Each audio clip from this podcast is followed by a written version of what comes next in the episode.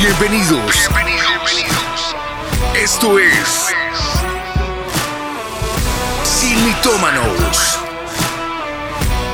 Nueva temporada.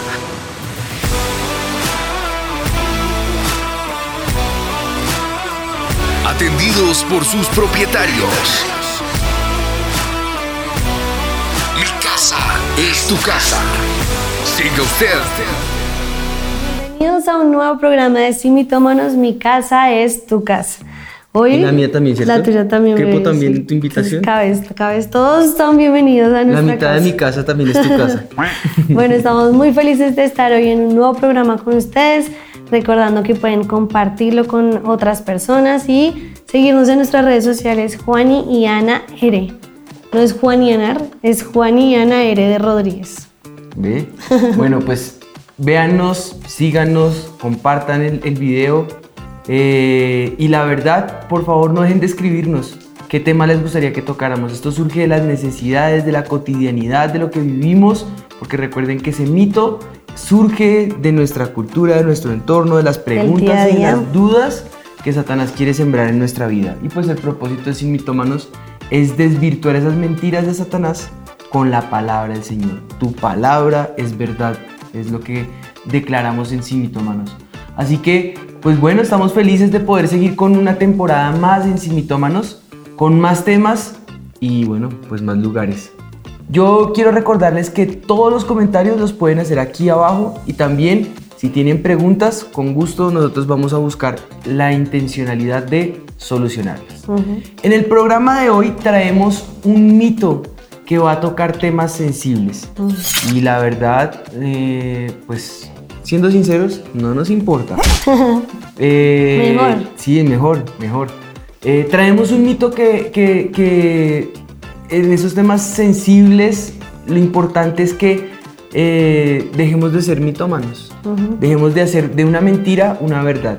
Y para ir al grano, el mito del día es, como jóvenes es mejor aislarnos que perdernos en el mundo. Bueno, pues eso creo que es un mito que, que no sé que todos en el mundo cristiano creemos que puede ser verdad, ¿no? Sí, sí, Vamos a ver. pero de- me, me- me acuerda la palabra del Señor, ¿no? Sí, La oración del Señor. exactamente. Bueno, vamos, no nos vamos a adelantar. Sí. A lo largo de la historia nos hemos encontrado con grupos de personas eh, y, y estas con el afán de no contaminarse de lo que ofrece este mundo eh, o la secularidad del mundo o la vanagloria de la vida eh, los ha llevado a tomar ciertas decisiones drásticas y eso es en la historia de la iglesia. De hecho, por eso los monasterios, eh, el monacato tiene que ver con ese eh, sentido que surgen con, esa, necesidad de, de mm, aislarse de lo que se considera que el mundo original eh, en su concepción pues les pueda distraer. Y los lleva a esa vida monástica que surgió eh, en el desierto de Egipto. Y eso fue a principios del siglo III. Eh, los primeros monjes, conocidos como los padres del desierto, buscaban una forma más radical de seguir a Cristo, renunciando a los placeres de la vida, a los bienes materiales, retirándose a lugares solitarios para dedicarse a la oración, a la meditación, a la concentración, a lo que llaman en latín contemplatio, a la contemplación, al poder concentrarse en lo que Dios quería de ellos, ellos solamente con el Señor y la Biblia.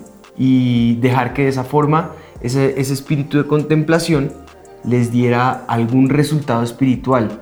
Eh, pero claro, nuevamente decisiones radicales y drásticas. Exacto, con los siglos se volvieron personas extrañas para la sociedad porque dejaron a un lado el propósito por el cual iniciaron, que era ciertamente apartarse para esa contemplación. Pero esto fue cambiando mucho hasta volver a estas personas como, como seres místicos, intocables, extraños. Y como ellos hay muchos ejemplos que hoy queremos hablar, eh, pero que eh, estas personas en diferentes aspe- aspectos enfrentaron otras circunstancias. Así que, pues, viéndolo desde, desde este momento eh, y desde este punto del programa estamos en este mundo, pero no somos de este mundo. Sin embargo, lo que hablamos del mito es que no podemos aislarnos de este mundo. Suena un poquito enredado, pero lo vamos a explicar. Eso es lo que precisamente Jesús oró cuando él hizo la oración en uno de los momentos eh, drásticos eh, de la vida. Eh, ya iba a salir y le, dice al, Señor en su oración por sus discípulos que ya no los iba a ver más. Les dice, Señor, no te pido que los quites de este mundo, sino que los guardes de él. Ahora, para que lo podamos ver mejor, visibilicemos un ejemplo bíblico. El primero de ellos, José, un personaje que se utiliza en todos los ámbitos, pero que en este caso lo queremos traer a luz para verlo de una manera un poco diferente. Él nace dentro de una familia creyente, esta familia eh, patriarcal, criada bajo los principios y parámetros que eh, el Señor había dictado para esta familia y, la, bendición que, corría bajo estos eh, principios, ¿no? Eh, pero debido a las circunstancias le toca huir y salir de su casa e ir eh, prácticamente al mundo, el mundo al que fue vendido en esclavitud, un mundo que él no conocía y que en su momento pues era Egipto. Allí le toca enfrentar dificultades, retos, problemas, y eh, tratar de reconocer quién en verdad era, de qué estaba hecho él. Nuestro segundo punto a tratar es que lo importante es que sepas cuál es tu identidad en Cristo. Mm. Y esa se, se vislumbra en el momento en que te encuentras tú enfrente a la respuesta, ¿quién eres como hijo de Dios? O a la pregunta, ¿quién eres como hijo de Dios? Y la respuesta que tengas que dar. Si tú sabes quién eres y a dónde vas, vas a poder enfrentar los problemas de este mundo como José lo hizo, con injusticias en su contra, con tentación de índole, por ejemplo, sexual, a las cuales él huye, cosas que no son ajenas a nuestros tiempos. Si nosotros sabemos quiénes somos, no vamos a vender por un plato de lentejas nuestra primogenitura, poniéndolo en palabras de eh, Jacob y Esaú, ni nos vamos a dejar, eh, eh, digamos, deslumbrar por la tentación que Satanás nos quiere ofrecer en términos de José, ni tampoco vamos a, dar nuestro brazo a, torcer ante situaciones eh, caóticas como lo es el contexto de una prisión a donde es llevado por injusticia eh, José eh, después de, de ser de los mejores en la casa de Potifar.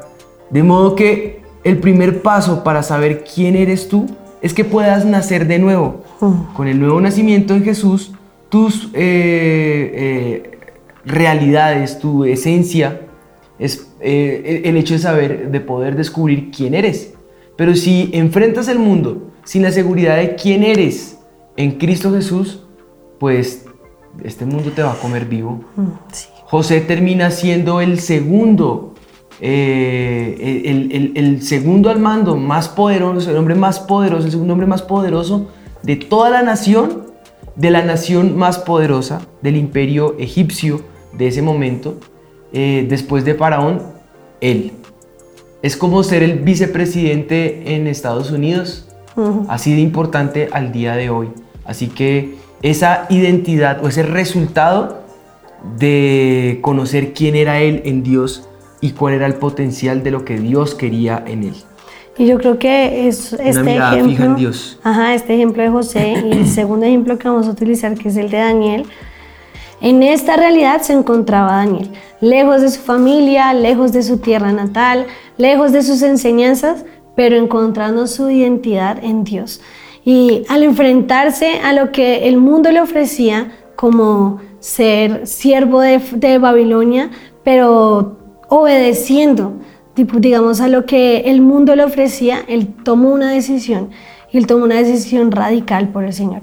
Él y sus amigos decidieron no contaminarse con la comida del rey, sino apartarse de esto y tomar esa decisión por seguir al Señor.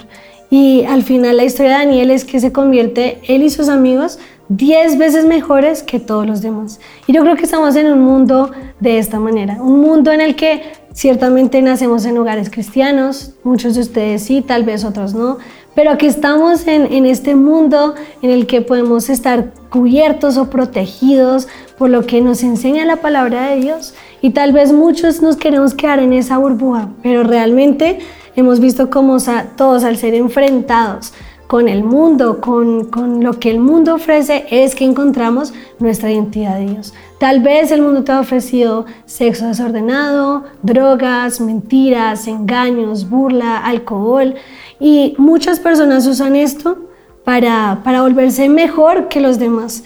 Pero nosotros podemos encontrar que estando en este mundo, eh, tal vez exponiéndonos a este mundo, podemos llegar a ser 10 veces mejor que los demás si somos radicales por Dios. Y este es precisamente el secreto en la historia de Daniel. El libro de Daniel, el propósito es demostrar que no nos tenemos que dejar contaminar, ni nos podemos dejar contaminar con las cosas que el mundo ofrece. Cuando nosotros somos radicales por Dios, Él es radical por nosotros. Y entonces ya con eso tenemos varios puntos importantes que debemos tener para poder salir a enfrentar el mundo. Primero, estamos en este mundo, pero no somos de este mundo. Sin embargo, no podemos aislarnos de este mundo. Segundo, tenemos eh, esa clara identidad en Cristo con ese nuevo nacimiento y quiénes somos en Él. Y tercero, debes ser una persona radical con tus principios. No hay negociación con Satanás. Al tener eso, eso presente, eh, nos vamos a la pregunta central de todo en este programa y es, ¿con qué propósito? ¿Cuál es la motivación? Mm. ¿Qué es lo que te, está moviendo en este momento? Jesús, al estar orando por sus discípulos, esa última ocasión, eh, les dijo, no ruego que les quites del mundo, te ruego que los guardes del mal. Mm. Si estamos en este mundo siendo hijos de Dios, es para ser luz del mundo. Ustedes son la luz del mundo. Una ciudad asentada sobre un monte no se puede esconder ni se esconde una luz y se pone debajo de un almud sino sobre el candelero y alumbra a todos los que están en casa.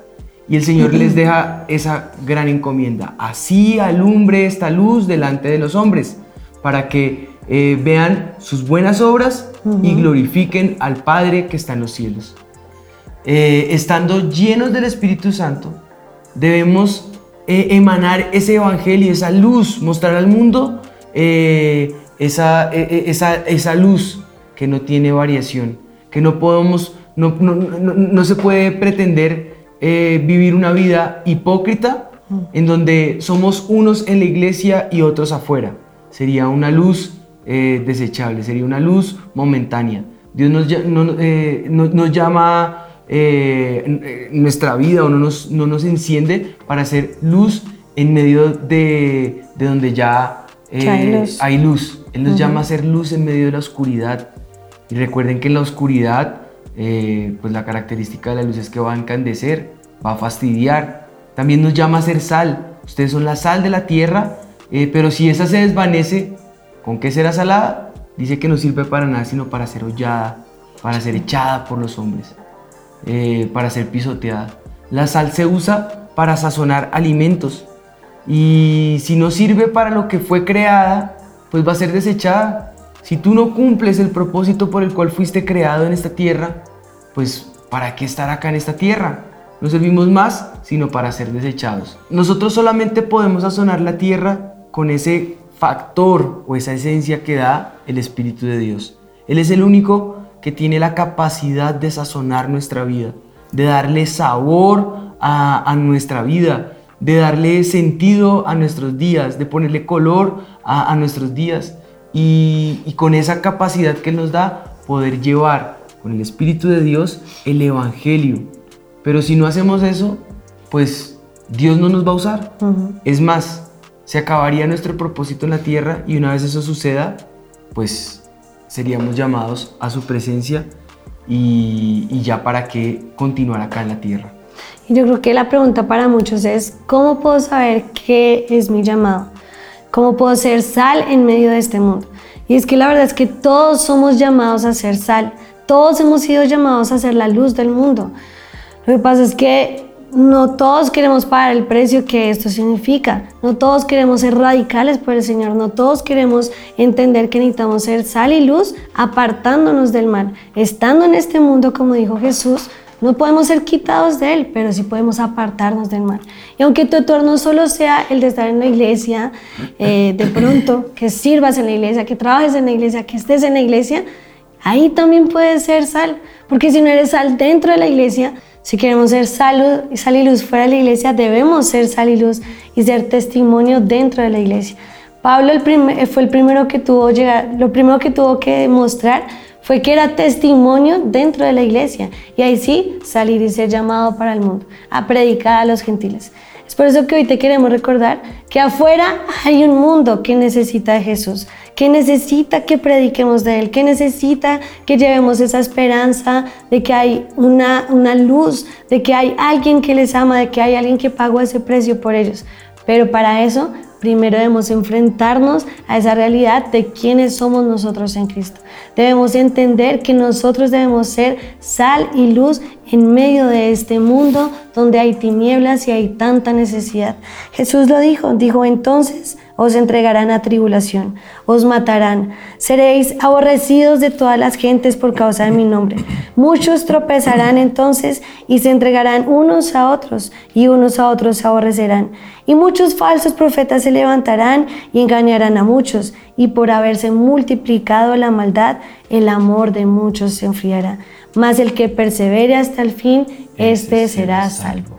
Nos aborrecerán por causa de Jesús. Eh, engañarán a otros, pero debemos permanecer en nuestra labor, predicar de Jesús, predicar de su palabra en todo el mundo, a tiempo y fuera de tiempo.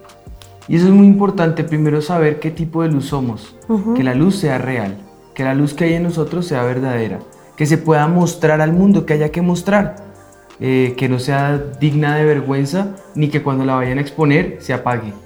Es por eso que tenemos que hablar a todos los que han nacido y han crecido dentro de la iglesia también, porque deben tener una identidad real con Dios. Muchos de ustedes piensan en que solamente sea adentro, pero ya hemos hablado de la necesidad de salir y alumbrar al mundo. Tal vez tu tarima, tu plataforma de servicio no sea en la iglesia o desde la iglesia, puede ser afuera, porque muchos de ustedes tal vez tienen en mente salir a universidades, a estudiar, a salir del país, se van a enfrentar un mundo y quiero que sepan que es un mundo que no tiene límites, que no tienen identidad fija en Dios, que no son radicales, que no eh, están amando a Dios, sino al contrario todo lo que es contrario a Dios. Eh, no son radicales por Jesús, se, avergüenzan algunos del nombre del Señor. Y, y, ahí es donde ustedes tienen que mostrar esa luz real de quién son en Cristo.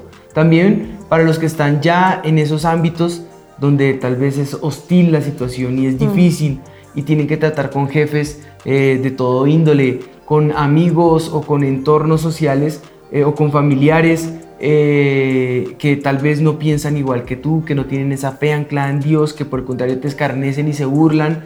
Hoy te queremos animar y queremos decirte permanece, tienes que permanecer, mm. porque mientras prediques con tu ejemplo, mientras te, te ancles en la verdad, mientras seas luz y seas sal, mientras te fijes y fijes tu mirada en Dios, Él eh, te va a levantar. Es en esos momentos donde somos expuestos, en donde el Espíritu de Dios se fortalece en nosotros, sazona nuestras palabras y cuando hablamos, no somos nosotros los que estamos hablando, sino en el poder del Espíritu de Dios, las palabras que salen son con demostración del poder de Dios y del Espíritu Santo.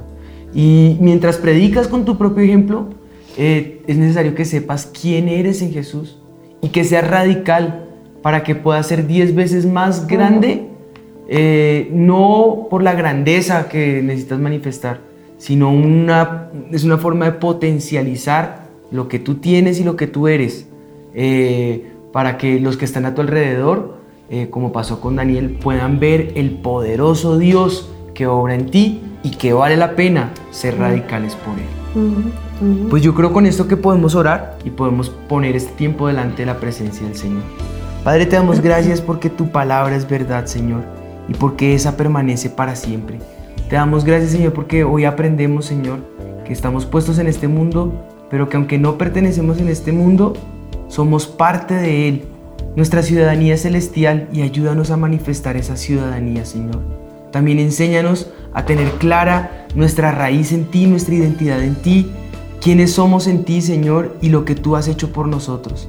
y que entonces podamos ser radicales por ti para que el mundo sea el que quede avergonzado, Satanás sea el que quede avergonzado y puedas tú hacer como dice tu palabra en el Salmo 23, Señor, levantar nuestra cabeza en presencia de nuestros enemigos, que la gente pueda ver el bien y la misericordia que nos rodean todos los días y que sepan por qué nos encanta morar por largos días en tu casa, Señor. Yo clamo, Espíritu de Dios, que esa realidad sea manifiesta en nuestras vidas, en nuestras familias, en nuestros entornos, en, los círculos sociales que manejamos con amigos, hermanos, familias, eh, compañeros de trabajo, trabajo, universidades, escuelas, donde sea que estemos, Señor. Que la gente pueda ver el poderoso Dios que tenemos, a quien servimos, quien nos hace diez veces más de lo que hoy somos, Señor, en el nombre de Jesús. Gracias te damos, Señor, porque sabemos que tú nos has llamado a ser sal y luz en medio de, este mundo lleno de tinieblas, Señor. Pero yo te pido que todos nosotros que estamos hoy aquí conectados vamos a tener esa identidad clara en ti, Señor. Que podamos tomar esa decisión radical de seguirte y servirte en donde sea que estemos, Señor. Así como tú mismo oraste por nosotros, sabemos que nos tenemos quitados de este mundo, pero sí te pedimos que nos guardes del mal, que nos ayude, Señor, a apartarnos de lo que el maligno quiere hacer en contra nuestra, Señor, y que podamos tener esa identidad clara en ti y ser radicales por ti, mi Jesús, para poder salir a este mundo y ser sal y luz en, en cada persona, Señor, que sabemos que hay tanta necesidad ahora en, este mundo. Pedimos que puedas levantar una generación que sea sal y luz en medio de las tinieblas, Señor. Te pedimos que nos ayudes a vencer el mal con el bien, Señor. Que nos ayudes a hacer esa luz y sal en medio de este mundo que tanto lo necesita. En el nombre de Jesús. Amén. Amén. Amén. Amén. Yo creo que podemos decir entonces que este mito ha quedado desvirtuado. Recordemos el mito. Como jóvenes es mejor aislarnos que perdernos en el mundo. Y esto no es cierto, no podemos mantenernos en esta burbuja solamente entre nosotros, protegiéndonos unos a otros, no. Ciertamente podemos ayudarnos, ciertamente debemos tener esa firmeza y esa radicalidad por Jesús, pero el Señor mismo lo dijo, hay que estar en este mundo para hacer luz y sal en medio de las tinieblas. Así es, pues aislarse va a ser privar de la bendición y de la plenitud del Evangelio a las personas que están a nuestro alrededor.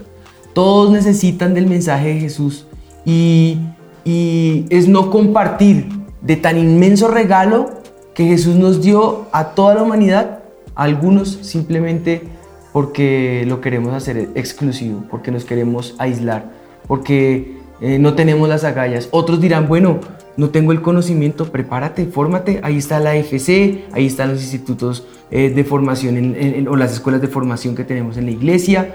Eh, los links los puedes descargar y, bueno, ahí puedes conocer un poco más si quieres tener esa formación, ¿no? Eh, Dios te va a guiar en qué lugares y en qué momentos puedas ser luz y en qué momento puedas llegar a ser sal. aún en los momentos menos esperados, porque nosotros predicamos más con el ejemplo que con la palabra. Y es por eso que en cada momento donde Dios te ponga que debes eh, hablar o que debas hacer o que lo sientas hacer, eh, pregúntale, ¿a dónde vamos? Y si te rindes al Espíritu Santo, Él te va a guiar en cada paso que des. Así que anímate en el Señor porque yo sé que Él tiene para ti cosas grandes. ¿A dónde vamos? Esa es la pregunta. Déjate guiar por el Espíritu de Dios. Bueno, pues para más, síganos en nuestras redes, compartan este programa a todos los que puedan ser edificados con este, eh, estos podcasts. Eh, esto va a quedar en todas las plataformas que tenemos. No se acaba aquí, seguimos en ocho días. Esto fue Sin, mitómanos. Mi casa es tu casa. Bienvenidos. Bienvenidos. Esto es Sin mitómanos.